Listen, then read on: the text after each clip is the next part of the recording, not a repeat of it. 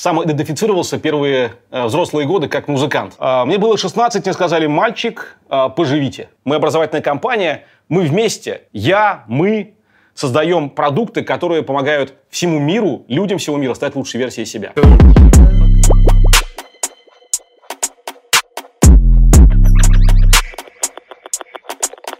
Всем привет! Это подкаст «Терминальное чтиво», подкаст об инсайтах, исследованиях, интересных текстах и, любят, и людях, которые любят и умеют их читать. С вами я, его ведущий Гриша Мастридер. Рядом со мной здесь дистанционно, но я его чувствую, э, его присутствие. Это Александр Форсайт, легендарный театральный режиссер, победитель батлов, человек эпохи Возрождения и ваш любимый соведущий подкаста «Терминальное чтиво». И сегодня у нас, как всегда, классный гость – Сегодня у нас Максим Спиридонов, сооснователь Нетология Group, мультимиллионер, филантроп, плейбой, еще и биохакер, как мы недавно с ним выяснили при личном общении. Максим, привет. Да, и трансгуманист, наверное. Э, так, чтобы чем-то да, красивым дополнить.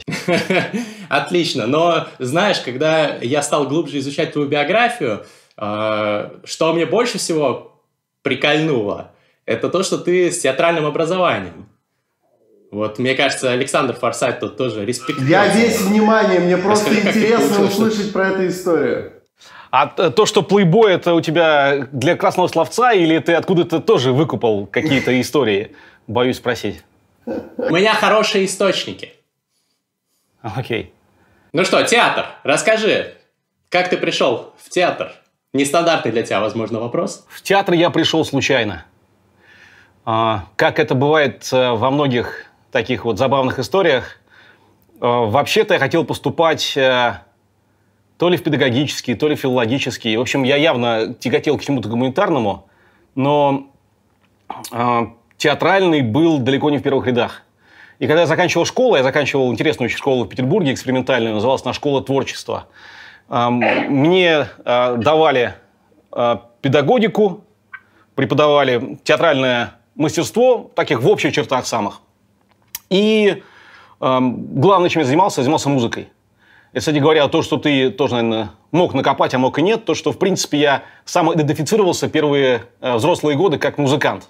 Музыкант и композитор. И там предпринимательством даже не пахло. Так получилось, что я пошел э, на консультацию в театральный институт с приятелем за компанию. Это был, э, тогда назывался «Лгитмик» э, в Петербурге. Сейчас называется Санкт-Петербургская академия театрального искусства. И Э, там такая структура, вот э, коллега, видимо, знает. Сперва консультация, на которой очень большой отсев, там один из десяти примерно. Потом первый тур, опять-таки очень большой отсев. Второй тур, очень большой отсев. Третий тур, очень большой отсев. И только потом ты допускаешься до экзаменов, если прошел все это. Вот. Я прошел консультацию, удивился. А, пошел на театральное, в смысле на актерское, и э, пошел на режиссуру. Мне хотелось на режиссуру. И э, я дошел по режиссуре до третьего тура и меня срезали на третьем туре э, на основании, как мне объяснили, может, были какие-то другие причины, на основании возраста. Мне было да, 16. Да, да, это нормальная причина, вполне нормальная, да. Э, мне было 16, мне сказали, мальчик, э, поживите. Да. Наверное, это справедливо. Да. То есть, это режиссеру надо набрать какой-то жизненный опыт. И а параллельно я прошел все туры как актер, и думаю, ну ладно, раз судьба, значит, э, стал заниматься и в итоге закончил театральный институт красным дипломом. Попутно я развивал вот эту историю своей с музыкой. И э, на пике э, я был тотально убежден, что, в общем, мне уготована карьера музыканта. Мои песни с моей группой, такая была группа «Бразилия», звучали практически на всех радиостанциях Петербурга. Время стоит на стыке дней и веков. Люди проходят мимо нас, даже не зная, который час. Не то чтобы часто но звучали э, с известной регулярностью. Вот. Э, мы были широко известны в узких кругах, играли по клубам. Такой поп-рок, наверное, это можно сейчас назвать. Mm. И написал две э, полноценные, полно, два, две полноценные музыки, два полноценных таких полотна, если можно выразиться, к спектаклям.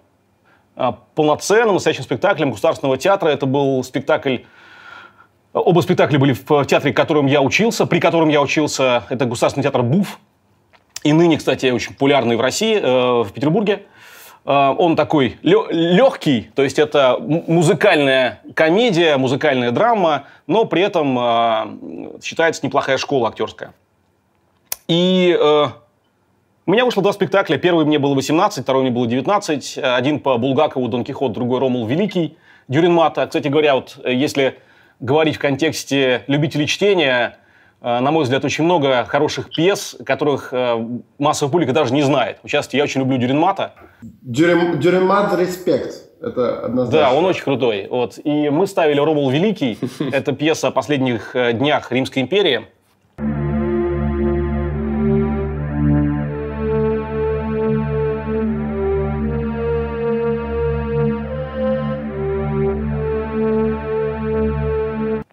Она сама себе прекрасна.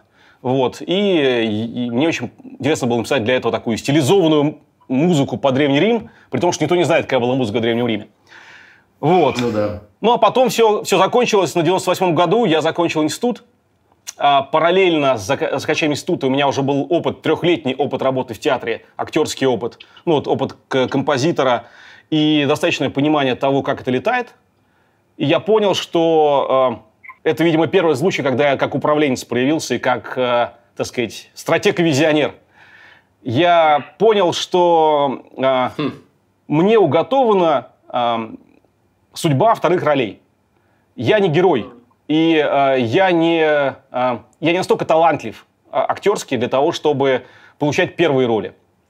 А если оставаться на вторых, то это во всех смыслах довольно незавидная судьба, с моей точки зрения. Я видел этих ребят, которые десятками лет сидят по гримеркам, э, бухают э, вот в таком состоянии, говорят, вот знаешь вообще, какой я актер? Вот ты знаешь? А, ну, а жизнь показывает, что актер он так себе. Ну, то есть нормальный, но не тот, который может оказаться первым. Вот, и я очень, я осознанно очень понял, что я не хочу такой судьбы, и, получив красный диплом, я немедленно уволился из театра. По-моему, в тот же день. Вот. Э, и, ну, параллельно это был 98 год. У меня родилась первая дочь. Э, и ударил экономический кризис. Поэтому все сложилось. Мне нужно было кормить семью в условиях, когда денег э, в стране было очень мало, а я был студентом, и никто никому был не нужен, поэтому я очень быстро подсобрался и стал искать какие-то варианты. Там началось с того, что я стал активно работать как ведущий в клубах. У меня и такая была страница в жизни – ночные клубы 90-х годов, Петербург, это прям э, красивый из сериалов. Вплоть до того, что я, я видел вооруженные стычки э, бандитов. И э, потом как-то получилось э, диджейство на радио, как подработка. Э, и э, знакомые предложили, давай попробуем замутить свою компанию. Ничего не понимая, я в это вписался, и мы сделали то, что, наверное, как потом мы поняли, назывался ивент-агентством. Это было самое начало 2000-х, там, 2000 год, кажется, может, 99-й. И вот это э, было мое невольное и неожиданное начало предпринимательской карьеры. вот. Нормально. А чья была мастерская в Гитмике? Мастерская Штокбента, Исаак Романович Штокбент, это, э, ну, театр Буф, собственно, это, это музыкальная э, драма-комедия. Поэтому особо не было альтернатив тогда. Поскольку я был связан с музыкой, то, в общем, было логично. Но это, но это и круто. Слушай, скажи, пожалуйста, пока мы не перешли к твоему бизнес настоящему, скажи, вот мучает ли тебя, я, насколько знаю, со всеми актерами, которые в какой-то момент перестали выходить на сцену, это происходит. Вот скучаешь ли ты по этому прошлому, по этой закрытой странице? Хочется на сцену выйти, на публику? Смотри, эм, вопрос глубокий. Первое. Страница не закрыта. И я вот сейчас понимаю, чем дальше, тем больше, что вот в рамках этой активности публичной, которую я э, начал последний год-два, особенно активно, с конференциями, форумами, ну вот сейчас с вами общаюсь, я тоже реализуюсь в каком-то смысле как человек сцены. И э, где-то закрывают те, те гештальты, которые у меня были недозакрыты 20 лет назад, когда я закончил институт. Это с одной стороны. А с другой стороны, э, это было очень круто, но это, это было каким-то периодом, который, э, наверное, э, можно и нужно было оставить позади. Вот из того, что только заныривая вот это прошлое э, театральное, мы купались всем курсом в проруби в ночи, э, после э, сдачи госэкзамена по театральному мастерству, по актерскому мастерству, мы там устраивали какие-то невероятные флешмобы. Ну, в общем, ты знаешь, как происходит это в Да, это, это, это, это жестко, это круто. Это, это трэш в высочайшем проявлении. Но, да. во-первых, я сейчас понимаю, что это очень не, э, недолго может тащить организм. Мы чертовски много пили, мы э, невероятно мало спали, мы творили всякие мракобесия, э, ну, как бы в рамках дозволенного плюс-минус, хотя кое-когда и выходя на, э, на границу административного уголовного кодексов. Вот. И э, такое тащить организм молодости может несколько лет. Но вот сейчас, скажем, я такого бы не хотел. А знаю, что мои коллеги, мои бывшие однокашники, в общем, примерно они, они так и живут. Это такая жизнь бомонда элиты. Они, конечно, не так, не так часто купаются в прорубях, но вот бухают они по-черному. И, э, ну, не могу сказать, что я завидую траектории их жизни, особенно, повторюсь, тем ребятам, которые не получили главных ролей. Потому что в театре вот э, фактически ну, интересную жизнь ведет один из ста актеров, остальные образуют ансамбль, как ты знаешь, да? да Актерский да, да, ансамбль. Сто пудов. Вот. И, э, а я хочу быть тем, кто э, определяет контекст этого ансамбля и ведет ансамбль за собой. И мне удалось в итоге степ-бай-степ, сначала неосознанно, а потом совершенно уже осознанно, как сегодня, построить и развивать такую жизнь, в которой я это делаю. Потому что даже если я бы стал ведущим актером театра, самым звездным, я все равно был бы оружием в руках режиссера, и не более того. А в своей, а в своей жизни и в своей компании ты получаешься сам себе худрук, типа того, да? Слушай, я занимаюсь творчеством. Я вот все эти годы, 20 лет, занимаюсь творчеством, созиданием. Я создал э, порядка 15 проектов. Э, какие-то из них э, оказались э, недостаточно интересны миру, они ушли. Большинство живут до сих пор, и я горд этим. А, я как худрук, если хочешь, да, как режиссер, как продюсер, кстати говоря, вот во все в одном лице, потому что я свои деньги всегда клал в это. А, я их построил, я за них отвечаю, я а, горжусь их достижениями, я отвечаю за их недостатки. То же самое касается антологии групп, как моего главного проекта. Конечно, вот это тотальная ответственность, и поэтому для меня максимальный интерес. Быть худруком, худруком своего бизнеса, это новый, новый будет мем теперь для технологических предпринимателей. Ты можешь написать книгу для Кремниевой долины, мне кажется, отлично а... зайдет. Они все там про другие категории говорят обычно, не про театр. Слушай, ну вот э, э, из тех, того круга общения, который у меня есть, э, ребята в своем большинстве, хотя они э, выходцы из технических э, вузов и мыслят категориями другого порядка, они все равно очень часто мотивированы по большей части именно этим. То есть им интересно создавать вещи, которых не было бы без них. Вот этот мотив, который э, очень сильно драйвит. Вот э, и, э, и двигать вещи, которые реально больше тебя. Ну вот э, еще раз задумаемся, да, э, э, антология групп компания, возникшая из ниоткуда, из э, э, того, что два человека что-то ковырялись, и несколько лет жившие просто на вере о том, что это имеет смысл. А сейчас это очень стабильная конструкция с там, миллиардными оборотами, с прибыльная, а, в которой а, долю купил один из а, самых богатых людей России, Алексей Мордашов, которая продолжает энергично расти, которая, кроме всего, что меня очень драйвит, реально социально полезна. Ну, круто же. Вполне себе мотив для художественного руководителя и режиссера. Абсолютно точно так. Просто древнеримская музыка и современная компания, в которой купил Мордашов долю, просто неразрывно связаны в тебе. Это круто, классно. Ну, э, классно у тебя, конечно, начало бизнес-биографии. Еще ты был ведущим, и ты вроде бы еще диджеем был. Я правильно понимаю? Да, он же ну, Да, ну, ты, я говорил, да, что вот 98-99, там, 2000 когда э, нужно было, ну, реально э, выживать, и э, там вот поднимать дочку, э, там я был всем. То есть я был э, ведущим в ночных клубах, я был диджеем на радио, э, я был э, официантом в каких-то моментах на ночных мероприятиях. Ну, в общем, все, что попадалось, я брал, потому что э, денег платили мало, э, поскольку я был ну, не очень квалифицирован в этом всем. Ну, только что ведение клубов было довольно неплохо оплачиваемо, но сравнительно. Там 50 долларов, 70 долларов, это были хорошие деньги за ночь.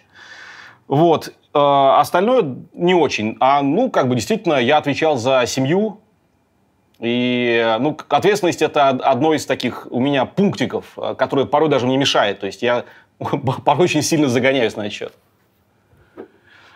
А вот а ну, продолжая, да. так, а... чтобы логику ага. достроить вам и вот эту вот линейку нарисовать э, понятным образом, переходящую из каким-то хреном театральщины, музыки э, в сегодняшний день, руководство образовательным холдингом, там дальше все на самом деле очень логично. То есть оно не логично э, в первой точке и в последней, а по цепочке логично.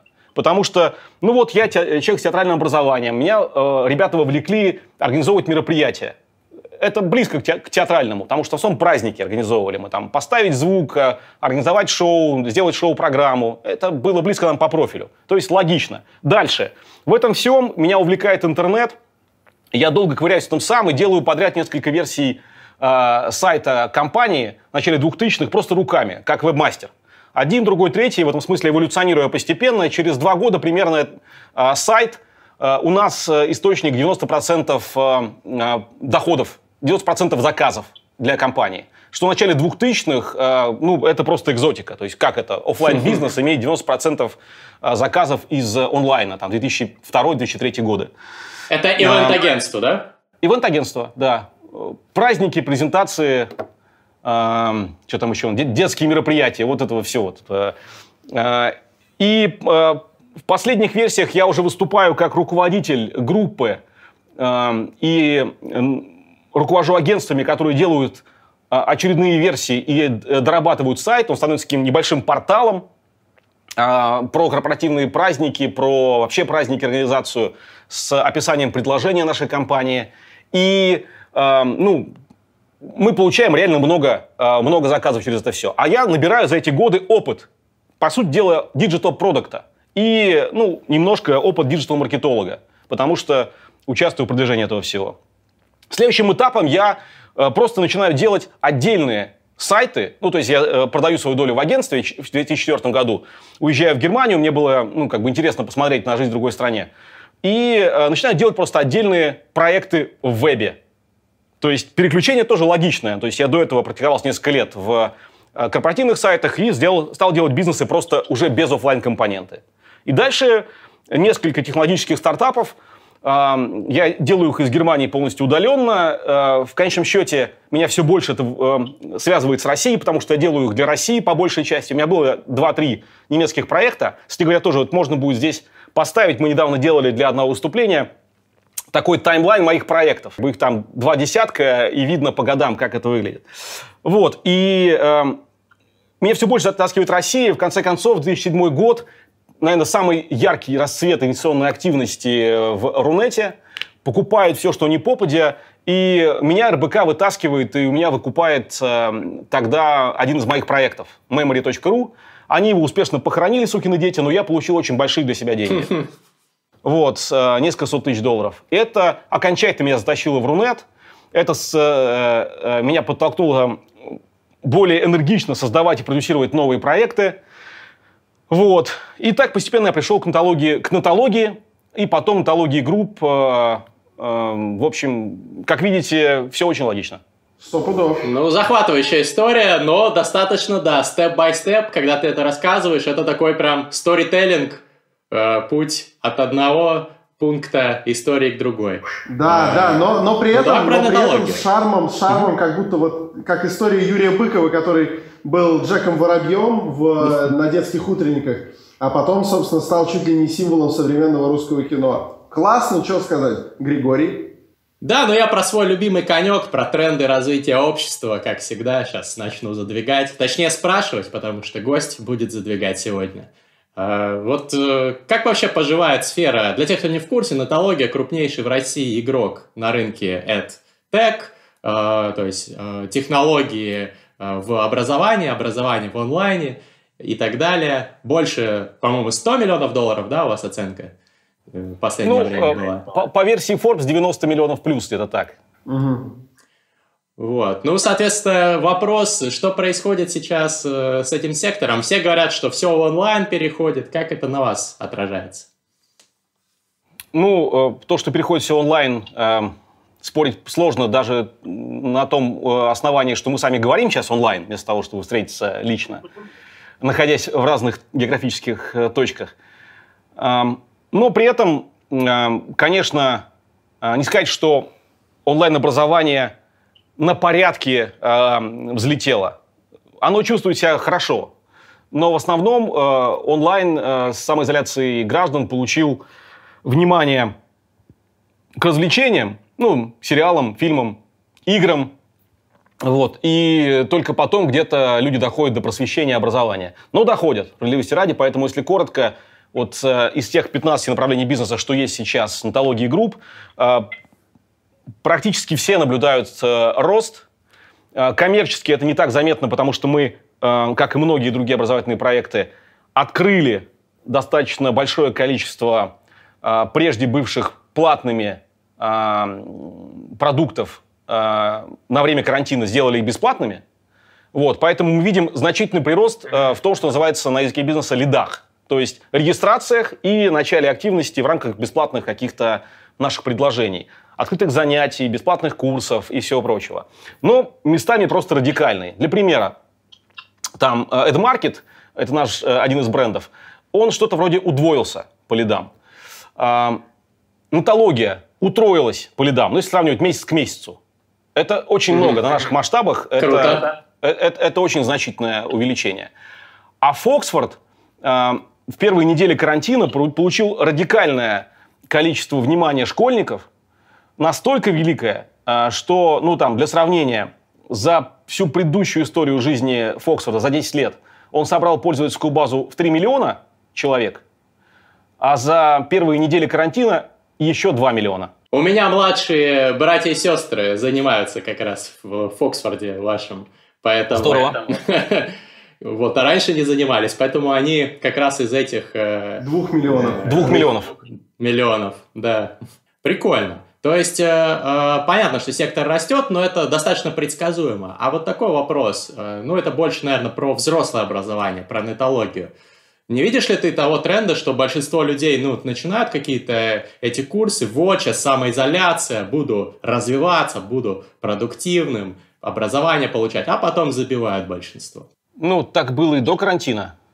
А, сейчас скорее... Это человеческая природа, очевидно, да?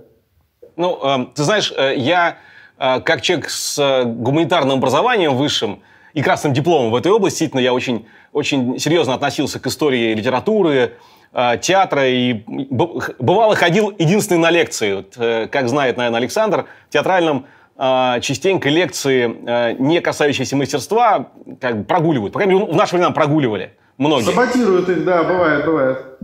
Вот, я был тем, кто с большим интересом ходил по всем, поэтому вот у меня такая насмотренность и начитанность с точки зрения классической литературы от античности до наших дней сравнительно высокая. И вот Э, на многое у меня есть такие цитаты из классиков. И вот э, здесь по поводу образования не могу не вспомнить Пушкина, э, прости господи, э, все мы ленивы и нелюбопытны, э, говорил классик. И вот образование и практическая э, деятельность в этой области для меня она только подтверждает. Ленивы и нелюбопытны. Э, люди, э, понимая, что э, образование это некое усилие, что это дополнительное э, процессорные мощности мозга, как правило, делают все для того, чтобы их не включать. Это факт. Э, расти над собой больно, тяжело. Э, чем, э, чем больше требуется рост, чем больше задел этого роста, тем больнее расти.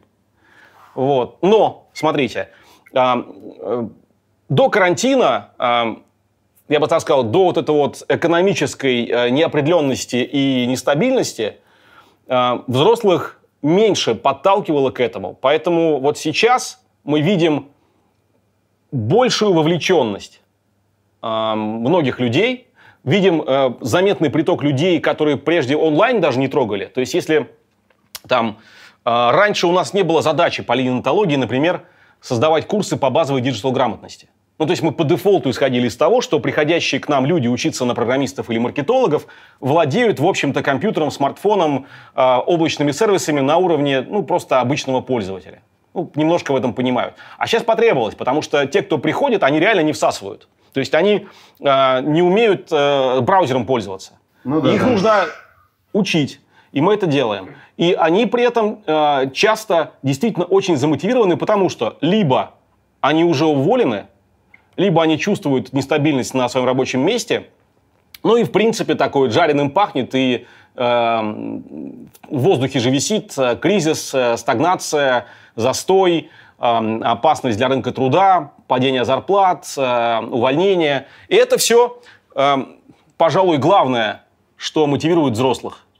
Вот если мы можем наблюдать разные сегменты э, учащихся в больших количествах на уровне сотен тысяч миллионов пользователей, дети при прочих равных, хотя тоже бывают очень часто ленивы, что там скрывать, но они рассматривают обучение, по крайней мере школьное обучение, как естественную часть своей жизни. Это их работа. Эм, они относятся к этому как, ну, кто-то как к обязательному, эм, чему-то, кто-то как к долгу перед родителями, перед обществом. Для ребенка очень важно. Мне это недавно Эм, понравилась мысль одного из наших методистов о том, что ребенку очень важно ответить на вопрос, э, в каком ты классе. Это уже определенная такая вот статусная вещь. То есть в каком ты классе это э, определяет э, тебя в любом детском коллективе. И ему важно соответствовать ожиданиям родителей. Поэтому вот он ребенок учится часто. А не потому, что хочет, кстати говоря, да, потому что э, желание ребенка обычно в других плоскостях, тем более, что школьная программа довольно скучная а, штука а, нередко. Особенно в интерпретации не самых одаренных а, преподавателей. Каких да, вот это, вот, это, вот это важно. Она, может быть, была бы супер, но преподаватели бывают посредственными, и все. В общем, дети смотрят на учебу как на долг перед родителями, обществом э, и необходимость, э, возможность ответить в детском коллективе, в каком ты классе учишься, и там вот э, это некий один из важных моментов социальных. А взрослые пока а, жареный петух не клюнет, как правило, ну, лениво и нелюбопытно. Но когда клюет, они прямо обретают мотивацию. Да? Вот это вот по, по классике, как это любят бизнес-тренеры говорить, самый мотивированный человек, э, человек, которому нужно в туалет. Вот, в туалет, э, да, да. А, здесь э, подобная штука. Самый мотивированный человек тот, который понимает, что завтра ему жрать будет нечего. Ну и там еще жена пилит и все дела. Вот мы сейчас отчасти это начинаем а, чувствовать, и, и, видимо, дальше будет так же. А, Максим, а такой вопрос к тебе. А ты сам занимаешься сейчас э, самообразованием в интернете? Какие-то, может быть, э, образовательные курсы для своего уровня? Может быть, проходишь или какие-то лекции смотришь? Чем заключается твое самообразование, если оно, конечно, есть? Ну, я понял, что для меня лучше всего работает э, learning by doing – и главное мое образование – это все-таки практическая деятельность на позиции руководителя компании и добор под это дело а, по необходимости каких-то образовательных материалов. Я, кроме всего, э, ну, э, просто поскольку в образовании давно, э, наверное, уже умею мыслить методологически, и при необходимости могу довольно быстро собирать под себя какие-то небольшие образовательные траектории, которые требуются мне в моменте времени. Там, скажем, сейчас для меня важной точкой зоной внимания является развитие корпоративной культуры в компании. Компания по мере роста, э, там, главное, на что ты можешь влиять в этой компании, это стратегия и культура. Э, э, и дальше уже все остальное делают те люди, которых ты привлек в рамках этой стратегии под эти цели, э, с теми культурой и ценностями, которые ты э, предложил, и они приняли, что важно, потому что мало предложить очень часто бывает, что ценности существуют в одной реальности, а коллектив компании в другой. Ну, то есть э, прописанные ценности, да, э, формальные. Вот, и я сейчас очень много изучаю опыта разных компаний, прежде всего продуктовых digital -компаний, о том, как они выстраивали эту самую культуру. Оказывается, на самом деле, очень много интересных к этому подходов, и есть очень яркие примеры, начиная от Netflix, ну, ясное дело, что Гугла, особенно в первые годы его жизни существования – а, из современных, из российских, вот э, я смотрю и с большим уважением отношусь к тому, как выстраивать культуру профи.ру, к тому, как работает с культурой мира, ранее Real Time Board, очень крутой российский стартап, который работает на глобальном рынке, создавая такой софт для визуализации. Значит, э, и, и тому подобное. Вот это то, чему я сейчас учусь. Быть руководителем – Э, который вместе со своим HR-директором, своим HR-отделом выстраивает новое качество корпоративной культуры. С одной стороны. С другой стороны, э, мне нравится, ага. мне нравится развлекаться через образование. То есть есть образование, есть просвещение. Я так это разделяю. Вот просвещение – это какое-то такое э, легкая познавательная штука, которая тебя ни к чему не обязывает, но в то же время тебя как-то развивает и, и занимает одновременно. Для меня э, таким развлечением, таким edutainment э, является э, э, история в широком смысле этого слова. И вот за последнее время я вот э, там еще раз погрузился в какие-то любимые мною периоды, типа Первая мировая война э, и период между Первой мировой и Второй мировой, э, типа Французская революция, очень интересный, яркий период с разных плоскостей, еще раз на него посмотрел, почитал там э, книжки типа там «Боги жаждут» э, Золя или «Мария Антуанетта» Стефана Цвейга. Очень разные э, призмы одних и тех же событий. Посмотрел лекции на YouTube о этой истории, то есть такой более формальный подход. Вот, пожалуй, то, чем я занимаюсь. Ну, плюс вот э, э, немножко э, так поднахватываюсь э, э, тем, что происходит в Китае. Меня чертовски это занимает с экономической и технологической точки зрения. Похоже, они э, все больше имеют шансы захватить э, э, экономическое лидерство в мире на горизонте э, 15-20 лет. И вот то, благодаря чему это происходит, это интересно наблюдать. А про Китай что изучаешь? Ну, основное книжка «Алибаба и умный бизнес». Ну и какие-то такие нахватанные статьи. Э, книжка про историю Alibaba Group. Там просто чума, что происходит. В общем, я, я честно говоря, не ожидал, что у них настолько все э, круто построено, логистически, технологически, и там такого масштаба бизнеса. То есть я знал, что это большое, но вот настолько и так добротно я, честно говоря, удивлен. А Кайфули читал uh, AI Superpowers? Нет. Ну вот э, все советуют, я начал читать, достаточно крутая вещь. Мне кажется, тебе тоже понравится. Ну там как раз ты, возможно, слышал про эту книгу. Ну, там слышал, китаец слышал, да. очень известный ее написал, да. Вот. Ладно, круто. Очень интересно, что ты историей интересуешься и читаешь на эту тему книги. А про Первую мировую и период между Первой и Второй что ты читаешь? Что можешь посоветовать? Ну, слушай, хороший курс сейчас есть на синхронизации. Э, они вышли в онлайн. Мне понравился... Ну, и, и снова-таки, я вот, э, мне нравится э, такая мультиисточники, не скажу, что какие-то из них я особо выделяю. Но этот курс неплохо дает базу и лакирует общие знания. И, кстати говоря, приводит к простой мысли о том, что Первая и Вторая мировая, по сути дела, это одно и то же. Ну, то есть это, ну, как э, факт довольно общеизвестный. Одна война. Да. А, то есть э, это одна война просто с, с длинным перемирием, а, да, да. которая началась а, еще с формированием Германии, Второй империи, да, когда вот Пруссия выступила инициатором, победила Францию и в Версале, по-моему, в 1879 году объявила в 1871. Ну, видишь, э, э, ошибся. А, значит, а, и вот оттуда, оттуда началась эта история, и дальше она протащилась э, к 2014 году. Все настолько нагрелось, что взорвалось. Оно не могло уже не взорваться, оно взорвалось бы по-любому. Убили бы этого э, эрцгерцога, не убили бы в Сараево. Нашлось бы другое, э, почему это случилось. И, а, а дальше вот это вот действительно парадокс ожиданий э, реальности, тоже очень интересный, да, то, что э, все полагали, все страны были уверены, что война будет короткой и победоносной. Каждая, понимаешь, это поразительно. То есть все были уверены, что они победят. А, и, кстати, хорошо очень об этом рассказывает историк вот в курсе синхронизации, девочка э, София, э, о том, что причиной этого было, э, что интересно, начало такой вот всеобщего образования которая как раз попала на вторую половину 19 века, то есть нескольким поколениям э, разных стран рассказывали историю через призму э, того, что мы великая страна. И Англия, Германия, Австро-Венгрия, Россия, все выросли, общество выросло, считая, что э, их история – это история побед – а поражений было мало, они были все незначимые. Ну, потому что именно так писались истории. Ну, собственно, сейчас они так пишутся для каждой страны. Это история побед, как правило. А поражения, они такие, либо они, они очень объективно понятные и незначимые.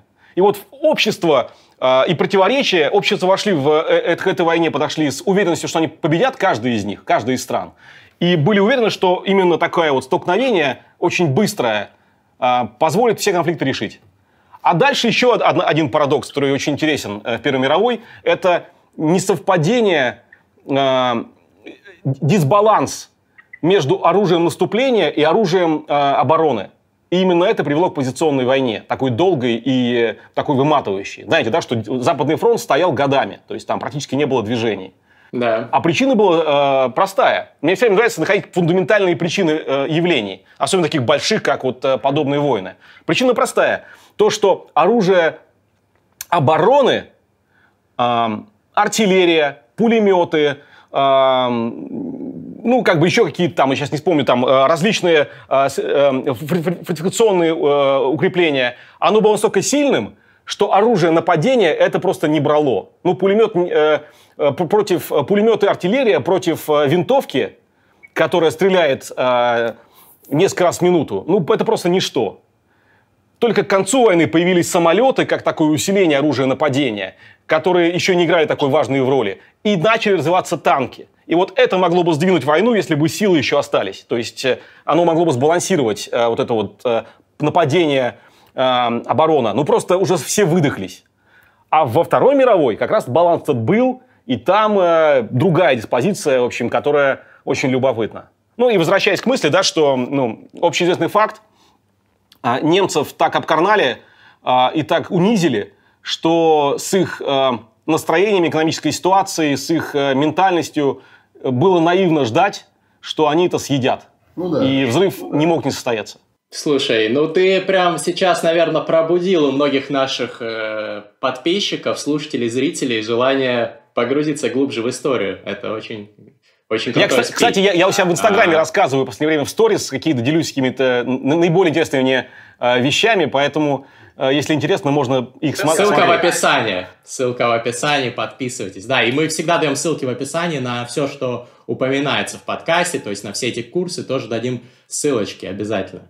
А, знаешь, ты еще упомянул классную тему, в которую хотелось бы копнуть глубже. У нас, конечно, мало времени остается, но хотя бы немного. Ты говоришь про то, что ты хочешь создать в своей компании какую-то определенную культуру в нетологии групп, и что смотришь на примеры какие-то там из зарубежных компаний, из российских. А вот если бы ты мог описать словами, ну, пять слов сказать, какую культуру, каких сотрудников ты бы хотел взрастить, какие бы это были слова? Смотри, а, первое, я не хочу создать культуру. Культура существует помимо меня. А, это некая тоже общая вещь, которую а, с жизнью руководителя понимаешь, она все равно существует. Я могу только повлиять на развитие каких-то тенденций в рамках этой культуры в большей степени. Но не создать их, кстати говоря. Потому что они остаются людьми все равно. Там, конечно, это мое влияние, влияние топ-менеджмента, но остаются людьми и годами. Но, по счастью, то, что мы сейчас видим, оно отвечает нашим ожиданиям. И просто хотим мы э, что сделать? Точнее вербализировать то, что уже сформулировано. В слова перевести. Более четкие, понятные и эффективнее настроить коммуникацию об этом наружу, рассказывать об этом тем людям, которые могут прийти к нам, о том, что у нас происходит. И там объяснение новичкам, чтобы они быстрее в это входили. А если вкратце, вот сейчас будет еще один эксклюзив, получается. Э, я для себя уже сформулировал э, слова это, э, но пока это еще у нас не вышло в компанию, и там, возможно, какие-то претерпят изменения. Надеюсь, что не сильные главное, оно и так есть уже э, в ДНК компании. Э, то есть культура компании – это три уровня. Культура нашей образовательной компании. Первый уровень – это уровень «я». На этом уровне, э, и, и даже так, э, и главное, что мы делаем, э, мы э, занимаемся фактически саморазвитием. Э, главный наш тезис – стремление стать лучшей версией себя. Как это происходит? На трех уровнях. Первый уровень – я стремлюсь стать лучшей версией себя как профессионал в том, чем я занимаюсь, как личность в жизни в целом и как лидер. Особенно это важно для руководителей. А, как руководитель команд, как э, лидер проектов и так далее. Это уровень «я». Уровень «мы», команда. Я стремлюсь, э, э, я помогаю своим коллегам, которые рядом или которые тем более в моем подчинении, вырасти над собой и, и стать лучшей версией себя. И, наконец, уровень мир всего мира. Мы образовательная компания, мы вместе, я, мы, создаем продукты, которые помогают всему миру, людям всего мира стать лучшей версией себя. Вот так это сейчас у меня в голове симулировано и как, ну, как бы из, э, записано словами. Слушай, Надеюсь, оно плюс-минус так останется. Слушай, это же удивительно напоминает идею, задачу и сверхзадачу. Это же то же самое. Ну, слушай, Станиславский, конечно, у меня головного мозга может присутствовать. Я, конечно, Нет, это читал. реально так работает. Он очень просто хорошо все раскидал. Так что, блин, просто классно, что проецируется. В итоге мы закольцевали композицию, получилось такое рондо. Начали с каких-то театральных историй и закончили чисто театральной иерархией, которая при этом хорошо работает в рамках компании. Это клево. Ронда спонсор сегодняшнего выпуска терминального чтива. После такого красивого закольцовывания ситуации нужно, чтобы последнюю такую вишенку на торте нашего подкаста э, добавили. Я уверен, я очень надеюсь, что мы с Максимом запишем еще дополнительный выпуск, где мы в дебри э, трендов онлайн-сферы за, за, заглянем, потому что это тема отдельной долгой дискуссии. Но сегодня вот это вот искусство, э, театр, сторителлинг, нужно его подытожить красиво и подытожить его своим творческим номером. Александр Форсайт. А мы с вами, дорогие зрители и слушатели, прощаемся. До следующей недели. Максим, спасибо тебе большое. Пока. Спасибо, терминальное чтиво. 5 звезд на iTunes. iTunes, Пау, пау, пау. Я думаю, мы будем это делать очень долго. Оставь сомнения, а что в них толку? Закрой все двери, сверни все окна. Закрой все двери, сверни все окна.